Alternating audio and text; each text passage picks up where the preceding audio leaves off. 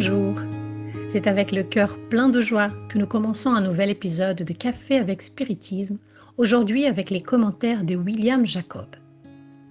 Dans le livre Sources vives, dicté par l'esprit Emmanuel et psychographié par le médium Chico Xavier, nous trouvons un beau message au chapitre 166 intitulé Suivons-le, qui dit Certains admirent la gloire du Christ, mais l'admiration pure et simple peut se transformer en extase improductive. D'autres croient aux promesses du Seigneur. Cependant, la croyance seule peut engendrer le fanatisme et la discorde. Il y a ceux qui défendent la révélation de Jésus. Néanmoins, la défense considérée isolément peut conduire au sectarisme et à la cécité. Celui-ci accorde sa confiance au divin maître.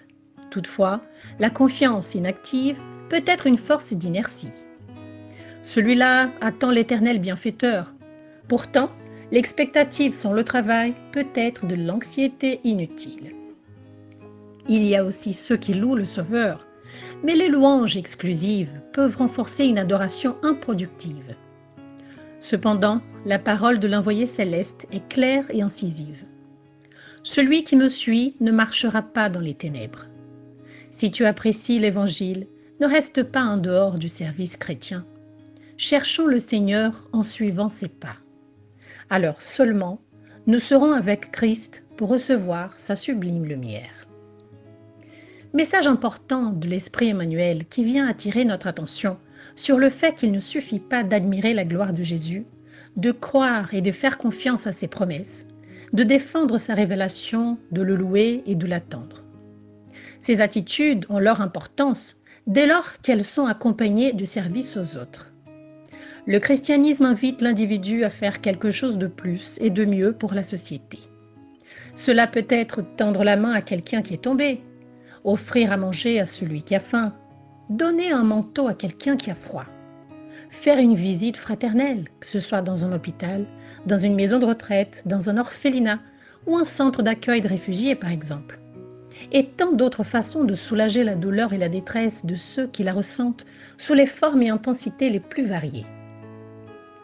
Ce quelque chose de plus que nous pouvons faire pour la société peut avoir lieu dans l'accomplissement des devoirs professionnels lorsque nous réalisons correctement les tâches que notre profession nous impose.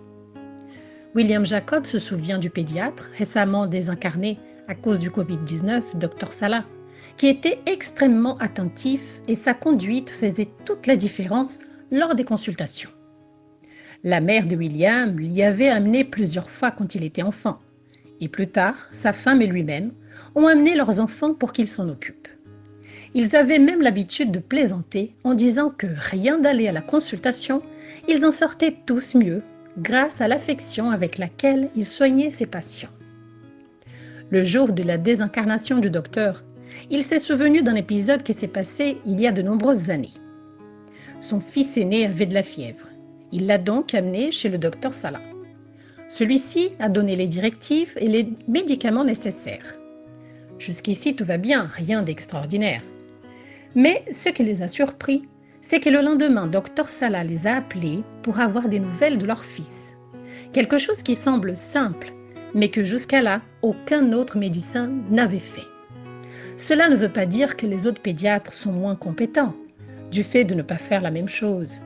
C'est juste que le docteur Salah avait fait quelque chose de plus et cela les a profondément marqués. Était-il chrétien? Avait-il une religion? William n'en avait aucune idée. Mais son attitude était celle de l'amour pour les autres et c'est cela qui est important. Que chacun de nous puisse penser et réfléchir où, comment et quand nous pouvons faire un peu plus pour nous-mêmes, pour les autres, pour la vie elle-même. Nous terminons cet épisode en répétant les derniers mots d'Emmanuel. Si tu apprécies l'Évangile, ne reste pas en dehors du service chrétien. Cherchons les seigneurs en suivant ses pas. Alors seulement, nous serons avec Christ pour recevoir sa sublime lumière. Beaucoup de paix à tous et jusqu'au prochain épisode de Café avec Spiritisme.